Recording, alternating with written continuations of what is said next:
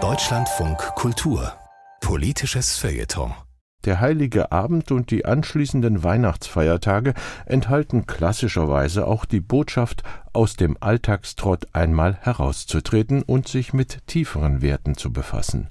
Beim Schriftsteller Lutz Rathenow, der viele Jahre lang auch sächsischer Landesbeauftragter für die Stasi-Unterlagen war, verbinden sich erinnerte Weihnachtsmomente mit der Frage, ob angesichts von Verrat und Verleumdung irgendwann ein Verzeihen möglich wird.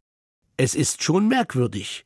Im Besinnlichkeitsendspurt zum Heiligabend hin leuchtet in die angenehmen Erinnerungsblitze hinein etwas Dunkles auf, das Vergebung ruft. In die Reaktivierung von Düften, Essenserwartungen, familiären Spielen und Gesprächsritualen wuchs früh eine Protestlust, diese weihnachtliche Zufriedenheitslähmung nicht anzunehmen – die heilige Nacht verlockte schon in den Mittagsstunden des 24.12.1976 einen Leserbrief zu schreiben, in dem ich die Freilassung eines kommunistischen Funktionärs in Spanien forderte. Er wurde in den ersten Tagen des neuen Jahres wirklich gedruckt. Die Universität leitete wegen seines letzten Satzes ein Disziplinarverfahren und meinen Rausschmiss ein. Kurz zuvor waren Freunde aus politischen Gründen verhaftet worden. Das vergab ich dem Staat nicht. Vielleicht tröstete ich vor allem mein schlechtes Gewissen, nur 30 Stunden verhört worden zu sein und in der Vernehmung vermutlich zu viel gesagt zu haben. An das Weihnachten 1991. Mein Weihnachtsfest war durchzogen von Stasi-Akten-Einsichtsvorfreude. Ich korrigierte Heiligabend noch einen Text. Vergebung würde erst Thema sein, wenn jeder wüsste, was, wie, wem zu vergeben wäre. Aus der Angst vor der Stadtsicherheit wurde die prickelnde Erkenntnisgier, die Akten als Quelle für gültige Analysen eines gescheiterten Staates nutzen zu wollen. Auf komische Weise sind Erinnerungen an sich ändernde Aufarbeitungsrealitäten immer wieder mit instabilem Schneefall zu Weihnachten verbunden. Bei der ersten, noch inoffiziellen Akteneinsicht 1989 in West-Berlin bei einer Untersuchungskommission in den Nullerjahren, als wir es kurz nach 22 Uhr doch noch vor Heiligabend geschafft hatten, allen Aspekten gerecht zu werden. Es existierten nicht viele IM-Dokumente von einem Brommi aus dem Kulturbetrieb, und er bekam einen erstklassigen Freispruch. Zu Recht.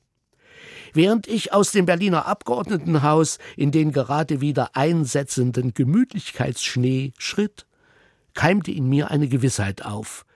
Bei der Bewertung einer inoffiziellen Stasi-Mitarbeit fehlte ein Kriterium.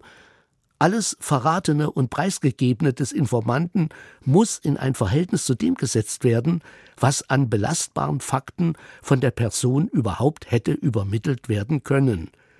Wie schuldig hatte sich jemand gemacht, der möglicherweise belastende Dinge aus Sicht der Stasi über einen Menschen weitersagt, aber die viel strafwürdigeren Details nicht verrät, also belastet und doch auch schützt. Das Ausloten solcher Resonanzräume wurde später in den zehn Jahren als sächsischer Landesbeauftragter für die Stasi-Akten immer wichtiger. Die Akten sind ergiebig für Querschnittsforschung quer über den ganzen Bestand. Zum Beispiel, wie viele Menschen versuchten, sich während eines Spitzel-Anwerbeverfahrens zu töten. In der persönlichen Nutzung der Akten bin ich dagegen immer vorsichtiger geworden. Erst mit Zeitverzögerung entdeckte ich das quasi real praktizierte Verzeihen, das durch die Nutzung von Stasi-Akten entstand. Es verzichtet auf die offene Verkündigung einer Vergebung.